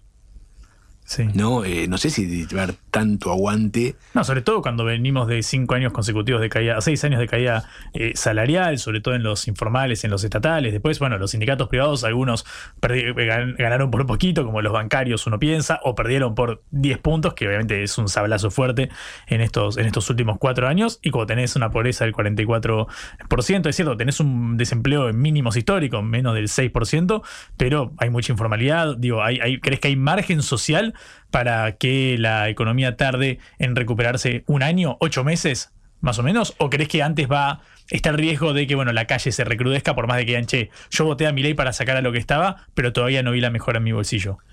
No, creo que no, no hay margen para tanto. No sé también, ah, vamos a verlo, de esto está súper nuevo, hasta qué punto mi ley va a olvidarse de quienes lo votaron, ¿no? Yo creo que no, yo eh, parto de la premisa que Milei es una persona eh, muy hábil, eh, también lo que decíamos de Kicillof, no por nada llegaron a donde llegaron, ¿no? Y creo que Milei sabe perfectamente que él lo votó la capa más pobre de la sociedad. Eh, recordemos, en Las Paso, Milei sacó 13 puntos acá en Capital, ¿no? en la ciudad de Buenos Aires. Sacó 13 puntos en Recolete, el barrio histórico eh, más conservador, etcétera, y más eh, supuestamente rico. Ya eso no Sí. están así, pero ese es un poco el mito. Y sacó 40 puntos en la Villa 1114, ¿no? que es la zona más pobre de la ciudad. O sea, Milei es el- fue el candidato de los pobres. Eh, yo creo que él lo sabe y él no está dispuesto a, a perder ese, a ese votante. Este superministerio de capital humano que armó supuestamente va a compensar a, a todos los pobres que se caigan. Ahora, a Milei también lo votaron los pobres informales, no los pobres con plan. Eh, los Sí, cuentapropistas. el trabajador de Rappi que pedalea dos horas por día por eh, sueldo Tal cual, ¿no? O, o los manteros, toda la gente que vive de la economía popular real, no la economía popular de Grabois, ¿no? La economía popular real, la, la- la- la que se gana el mango con su propio esfuerzo y al margen de todo registro. De cualquier circuito formal. El, el informal que es el, es el más privado de los privados en el fondo, ¿no? Porque siempre cuando estás en el mundo formal, un poco eh, participás de la protección del Estado. Eh, Sí, Ale- Alejandro Galeano, en un artículo en la revista Panamá, dice que no son trabajadores sin trabajo formal, sino que son empresarios, eh, que, que capitalistas sin capital, dice él, como la idea del emprendedurismo, de... Tal cual, eso fue un gran descubrimiento de Berlusconi, una persona que también podemos comparar un poquito con Milei, aunque Berlusconi es- Sí, sí, por supuesto. pero que era eh, el voto de toda esa gente que no tiene nada que ver con la estructura formal, ¿no? Que en Italia no, hablamos de, de mantero, sino que hablamos de el, el- el- el plomero, el carpintero, el cuentapropista que no, no da factura. Bueno, toda esa gente había apoyado mucho a Berlusconi contra un Estado italiano que lo veía también medio opresor de, de esa persona, ¿no? Y bueno, eh, hay que ver si Milei logra que haya plata en la calle. O sea, él tiene que compensar a los pobres darle una esperanza a los trabajadores formales que van a poder consumir a, lo, Menem y también permitir que circule plata, porque toda esa gente, eh, los rapis, los, eh, los que venden eh, cosas que fabrican en su casa, los que laburan en, poniendo tiendas en Mercado Libre con cosas que van revendiendo, todo ese tipo de changarines contemporáneos, necesitan que haya plata. Si vos secás el mercado de billetes, esa gente no vende nada. Em, la última, eh, Julio, hace, bueno, hace unos días, hace una semana, eh, se cumplieron 22 años del, del 20 de diciembre del 2001 y el grito que se vayan todos, que reapareció en la campaña de Milei, la motosierra eh, y demás, un grito que la verdad es que estuvo silenciado durante dos décadas, es decir, pese a todas las crisis económicas, no, de la magnitud del 2001, pero sí de la recesión, el aumento de la pobreza sostenido en el tiempo, sobre todo en, los- en la última década de estancamiento, el crecimiento de la informalidad laboral, el crecimiento de la inflación y demás, pareciera que el sistema político hasta ahora fue bastante ordenado si uno compara con lo que sucede en el resto de la región.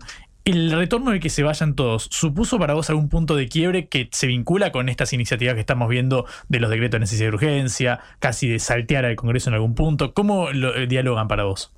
Sí, insisto, este es un gobierno populista y revolucionario y yo creo que esa parte la vas a ir manejando bien.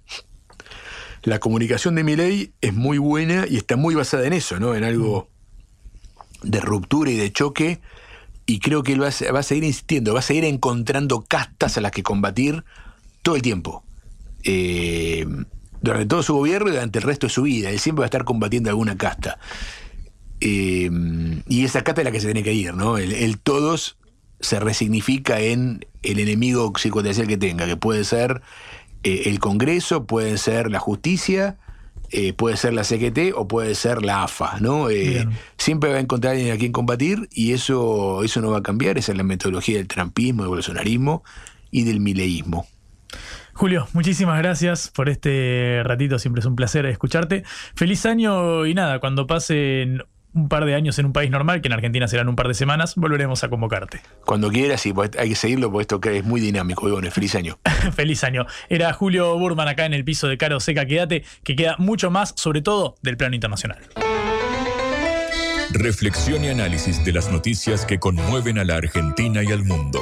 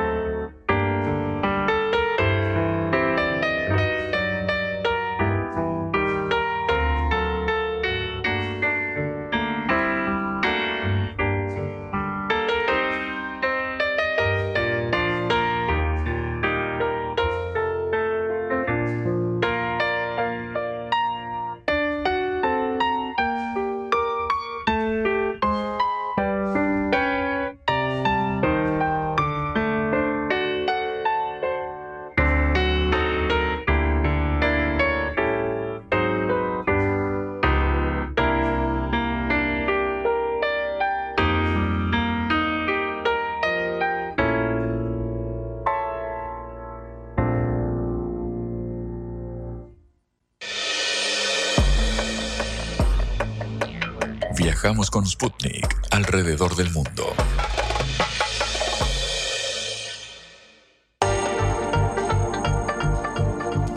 25 minutos nos separan de la una de la tarde. Viajamos con Sputnik alrededor del mundo, como bien dice nuestro separador, porque vamos a escuchar la voz de Sergei Lavrov, el ministro de Asuntos Exteriores de Rusia, el canciller de Rusia, que dio una eh, extensa entrevista con la agencia Sputnik, eh, con Dmitry Kiselyov, el director general de la agencia matriz de, Sputnik. Y claro, se refirió a temas que son muy interesantes de escuchar en este contexto, de este mundo multipolar en el cual estamos eh, viviendo, en el cual estamos inmersos. Dijo, por ejemplo, Lavrov que el dólar se está convirtiendo en un medio para cambiar regímenes. Así lo decía el canciller eh, ruso. Dijo, todo el mundo está ya cansado del dólar que se está convirtiendo en un instrumento de influencia, una herramienta para socavar las legítimas posiciones competitivas de países de distintas regiones y un instrumento de injerencia en asuntos internos de cambio de regímenes. Dijo que ya no es posible detener el movimiento hacia un orden económico más justo. En estos términos se expresaba el canciller eh, ruso, quien también habló de los eh, objetivos eh, diplomáticos que tiene él desde su puesto como ministro de Asuntos Exteriores de Rusia. Escucha un fragmento de lo que dijo Lavrov en esta entrevista exclusiva con la agencia Sputnik. ¿Cuáles son los objetivos diplomáticos más grandes en el año que viene? Respuesta, continuar el acompañamiento activo ofensivo en el marco de la operación militar especial. Este es el objetivo planteado por el presidente. Él encabeza los esfuerzos ah, también en la política exterior y, por lo tanto, las metas en este ámbito son prioritarias para nosotros. El resto también está subordinado al objetivo de asegurar la recepción objetiva de Rusia en el extranjero en el contexto de la operación militar especial, en el contexto de nuestra oposición al occidente en ah, el sector económico, entre otras cosas. Es muy importante explicar nuestras acciones para todos. Y eh, los sectores más clave que fueron ajustados, ciertos fueron redefinidos y todos estos aspectos están eh, reflejados en el concepto de la política exterior. Se enfoca en el desarrollo de cooperación con la mayoría mundial, no con los países que nos proclamaron públicamente ser un enemigo como el ministro de Defensa de los Estados Unidos, una figura pública, incluso nos se llamó un enemigo. En varias ocasiones trataron de subyugarnos, pero nunca tuvieron éxito. Teniendo en cuenta este enfoque al desarrollo de relaciones con la mayoría mundial, con los países que están dispuestos a trabajar con nosotros sobre la base de intereses mutuos en eh, varios sectores. Y aquí también es muy importante nuestra presidencia el año que viene en la CEI y en BRICS una dimensión global la tiene nuestra presidencia en BRICS. La membresía en BRICS se dobló tras la cumbre en Johannesburg el agosto del año pasado. Y a partir del primero de enero, en una nueva membresía, una membresía doble, los países de BRICS vamos a asegurar la entrada fluente de los nuevos miembros al trabajo de esta organización en estos términos se expresaba Lavrov, el canciller eh, ruso, quien eh, también dio definiciones sobre otros temas de estricta actualidad en materia eh, internacional. Se refirió, por ejemplo, al conflicto con Ucrania y esto decía en la entrevista exclusiva con la agencia Sputnik. En la dirección ucraniana vemos cambios.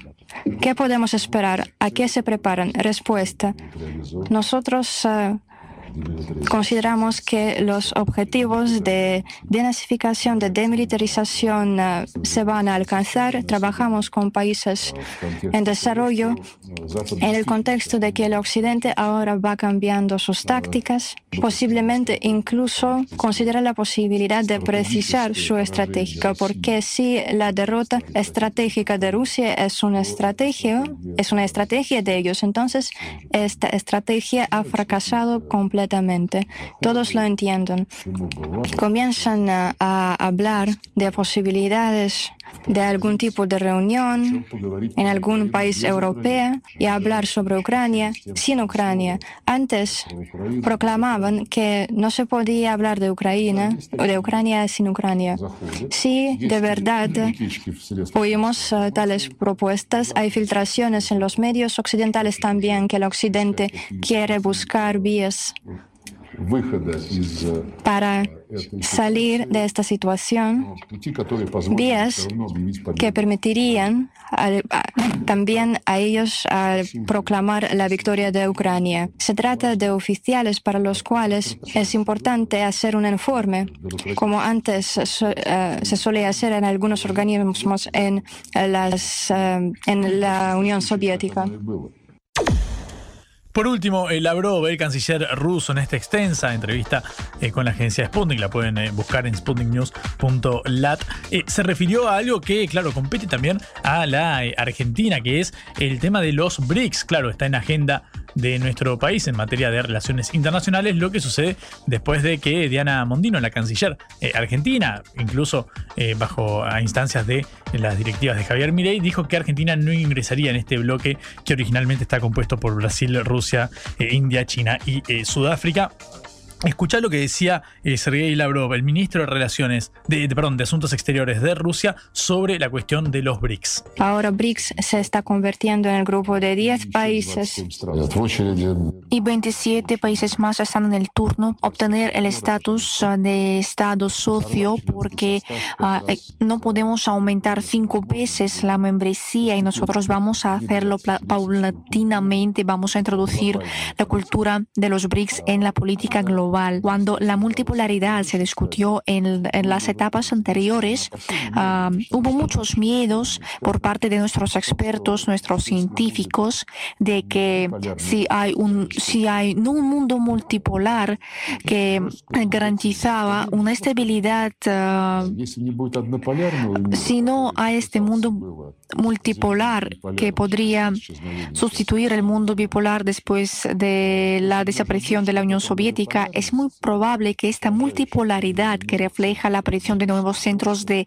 crecimiento económico, fuerza política, influencia ah, militar, que eso conducirá a caos. Pero yo creo que estos miedos ah, no tienen nada que ver con la situación actual, porque ah, después de la globalización estadounidense que colapsó, que, que fue afectada por la, por la pandemia, por las contra Rusia y ahora sí que vemos el proceso de regionalización. Bueno, la multipolaridad, por supuesto, presente en esta extensa entrevista de Sergei Lavrov, el canciller eh, de Rusia, el ministro de Asuntos Exteriores, con la agencia Sputnik. La pueden escuchar, por supuesto, en sputniknews.lat. Vamos a volver sobre el tema internacional, en este caso uno que atañe exclusivamente a nuestra región, lo que sucede entre Brasil y Argentina después del siguiente separador. Esto es Cara o Seca, el programa de reflexión y análisis de Sputnik por concepto FM.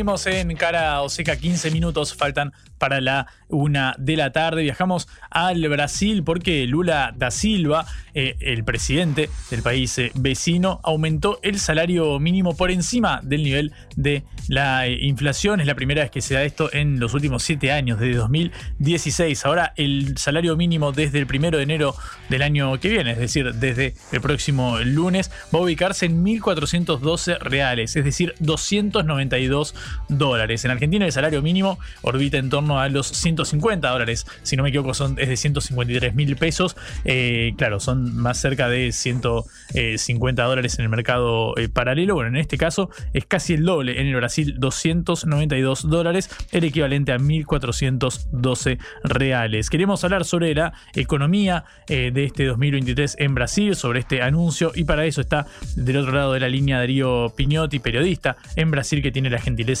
de atendernos. Darío, eh, muy buenas tardes. Juan Leman te saluda acá en Caroseca.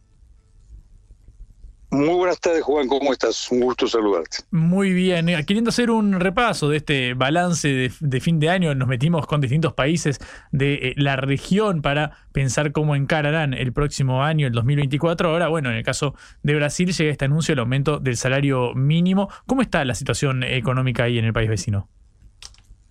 Los números macroeconómicos, incluyendo también el aumento del salario mínimo, algo que debe ser eh, consignado, es una expansión del salario mínimo determinada por una ley sancionada mm, por el presidente que habrá de cumplir un año en el gobierno el próximo 31 de diciembre a las 20, a las 0 horas, es decir, Lula asumió el primero de enero en rigor de 2023. Es eh, mm, consecuencia, por otra parte, de una expansión del Producto Bruto, que será del orden del 3%, y de una inflación que estará por debajo del 5%. Estos son, mm, es una conjunción de factores que hace que el salario mínimo aumente cerca del 3% más de la inflación y llegue, como vos decías, al orden de los 292 dólares. Esto no solamente beneficia a aquellos trabajadores que cobran este monto piso, sino a otras categorías, a otras clases, como por ejemplo los jubilados, de tal suerte que eh, en mérito a que creció el Producto Bruto y a que la inflación fue menor de lo esperado, el año en Brasil cierra con buenas noticias e inclusive desmintiendo los, los pronósticos del Fondo Monetario Internacional. En mayo de este año Lula tuvo una reunión durante la cumbre del G20 en Japón, con, del G7, perdón, en Japón, durante la cual tuvo un encuentro, mantuvo un encuentro con las autoridades de ese organismo financiero multilateral que por entonces proyectaban, igual que el mercado financiero brasileño, que Brasil crecería menos del 1%. Y Lula les dijo, no, nuestros cálculos son distintos a los de ustedes, consideramos más variables, más variables y con una precisión diferente a las de ustedes y vamos a crecer el 3%, por lo cual Lula la semana pasada sacó pecho y dijo, mi pronóstico o nuestras previsiones a partir de eh, técnicas, de, instrumentos de cálculo del Ministerio de Hacienda fueron las acertadas y la suma de todo esto da entonces que el Producto Bruto creció el 300 más, 300% más de lo esperado por el Fondo Monetario y el salario mínimo también se expandió. Mm. En ese marco, eh, Darío, ¿cómo crees que viene encarándose la relación con eh, Argentina, la relación bilateral, bueno, con Scioli ahora en la embajada eh, allí? ¿Qué perspectivas tenés para el año que viene a raíz de bueno, esta situación en la cual está el país de Lula? No será sencillo que las relaciones entre mm, el presidente Luis Ignacio Lula da Silva, del progresista o centroizquierdista Partido de los Trabajadores, tenga una buena relación o una relación armónica con el flamante mandatario Javier Milei de la extrema derecha, mm, algunos dicen, o según él mismo se define, un anarco liberal, porque mm, desde la hora cero eh, los chipazos diplomáticos estuvieron a la orden del día. Tener presente que Lula estuvo ausente en la asunción de Milei y que eh, en cambio sí estuvo presente el líder de la extrema derecha brasileña, Jair Bolsonaro, quien gobernó hasta el 31 de diciembre de 2022. Por tanto, ya el nacimiento de la relación es mm, muy controvertida. Por cierto, el hecho de que continúe al frente de la embajada Daniel Scioli es un aspecto que puede contribuir a que las rispideces no lleguen a tanto, pero tal vez no sea suficiente la labor de un embajador para que esto ocurra, porque mm, las divergencias no son solamente de carácter o de orientación política, sino de proyecto de país y de políticas externas. Los, lo ejemplifico con un par de datos. Mientras el gobierno de Luis Ignacio Lula da Silva profundiza su vínculo con el grupo de los BRICS, las más importantes economías emergentes del mundo, entre ellas Rusia y China, el gobierno de Milei denunció a ese grupo al cual había adherido el gobierno anterior brasileño y no será parte del mismo.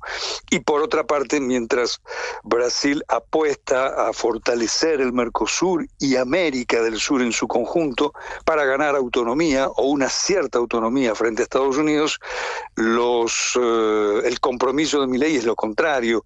Eh, apenas si seguirá participando del Mercosur, como ya dijimos, no será parte del BRICS, y ya denunció, ya anunció que mm, continuará fuera de la CELAC, de aquella organización multilateral que comprende a todos los países de América, salvo Estados Unidos y Canadá, de tal suerte que sería casi mágico que dos gobiernos con orientaciones de política interna y de política externa tan disímiles puedan convivir en armonía. Y esto se confirma con declaraciones eh, de Lula, en rigor de su ministro de Comunicaciones, el ministro Pimenta, Paulo Pimenta, que es una suerte de vocero de Lula, quien en un tuit en la noche de ayer, luego de los actos de protesta en Argentina, calificó a Milei como un autoritario, defendió las manifestaciones de la oposición argentina y una palabra muy cara en estos momentos en el vocabulario político, en la actualidad política de Argentina,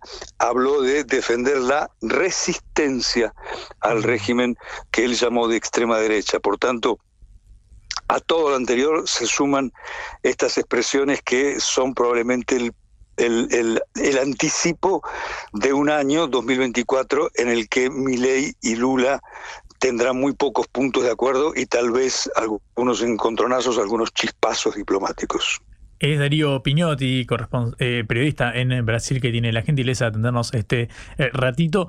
Eh, Darío, ¿qué rol va a desempeñar Brasil en los BRICS para el próximo año? Ahora que, bueno, vemos que al menos tuvo un 2023 con crecimiento, con una inflación menor a la esperada, como decías vos, e incluso con un aumento de los salarios reales, o al menos del salario mínimo, que se posicionará en el equivalente a 292 dólares, que es casi el doble del salario mínimo de, Argentina en estos momentos. ¿Qué imaginas? Que deparará el futuro inmediato de Brasil en materia de la inserción en los BRICS? Habrá de, trabajar en un BRICS que se petrolariza, si, me autorizas el neologismo, porque también se incorporan a ese grupo países grandes, grandes productores de petróleo y de gas, como son Arabia Saudita, Irán y los Emiratos Árabes. Lula acaba de hacer una gira este mes, este mes envía el, el que ya concluye el mes de diciembre en Arabia Saudita y los Emiratos Árabes, donde además anunció que será parte de la OPEC, la Organización de Productores y Exportadores de Petróleo, no como miembro eh, pleno, pero sí como miembro parcial, algo que suscitó críticas de parte de eh, grupos vinculados o por lo menos eh, que representan indirectamente a intereses de las petroleras privadas. Por tanto, ese es un dato a tener en cuenta. Y otro dato a tener en cuenta, vinculado indirectamente con el BRICS, es que Brasil acaba de asumir la presidencia eh, el primero de diciembre y hasta el primero de diciembre del año próximo del grupo de los 20, donde están incluidos los países del BRICS, las potencias emergentes obviamente, porque los 20 se refiere a las 20 mayores economías del mundo. Y como tal, habrá de organizar la cumbre de esa organización en, en, Río de Janeiro a fines de noviembre del año que viene, en la cual dijo Lula, y acaba de repetirlo el canciller Mauro Vieira, espera que esté presente el presidente ruso Vladimir Putin, a pesar de una causa sustanciada contra el mandatario eh, ruso en la Corte Penal Internacional de la, de la Haya, Corte Penal Internacional que Rusia no reconoce como tal y que Lula llegó a insinuar que podría denunciar, de la cual podría dejar de ser parte. Por tanto, esa presencia casi segura de Putin en la cumbre de los BRICS de Río de Janeiro, no fue igual en la cumbre de los BRICS de Johannesburgo el año pasado en África del Sur, donde no estuvo Putin. También, si eh, eh, se trata de hacer interpretaciones o análisis, es una señal de Lula hacia el BRICS por el peso que tiene Rusia, por el peso que tiene Moscú en ese grupo. Darío, completísimo el panorama, te agradezco mucho por estos minutos, te deseo feliz año y volveremos a hablar en unos días, si te parece bien. Te mando un abrazo. Un abrazo, hasta pronto. Era Darío Pinotti, periodista argentino en Brasil, hablando sobre este desempeño de la economía del país eh, hermano durante el 2023 y los desafíos para 2024. Nos aproximamos al final de esta edición de Cara o Seca. Mañana, último programa de la semana y del año, porque claro, nos reencontraremos la semana que viene con el 2024 ya entre nosotros. Cerramos mañana la semana, esperemos que sea un día tranquilo y que mañana ya empecemos a encarar el fin de semana, el último de este 2023, agitado por todos los cambios que hay en la agenda nacional e internacional y que así cubrimos en cara o seca que como cada día está encabezado por Celeste Vázquez y Johnny Valderrey en la operación, Augusto Macías en la producción de este eh, envío, eh, siempre bajo la coordinación de Patricia Lee. Mi nombre es Juan Leman. Recuerden que nos pueden volver a escuchar en sputniknews.lat. Mañana último programa de la semana a las 11, como siempre, acá en nuestro hogar, en concepto en la 95.5, eh, pero por supuesto estamos online todo el día en sputniknews.lat. espero que tengan una linda jornada, nos encontramos mañana, que descansen, esto llega a su fin. Mañana otra vez en concepto caro seca.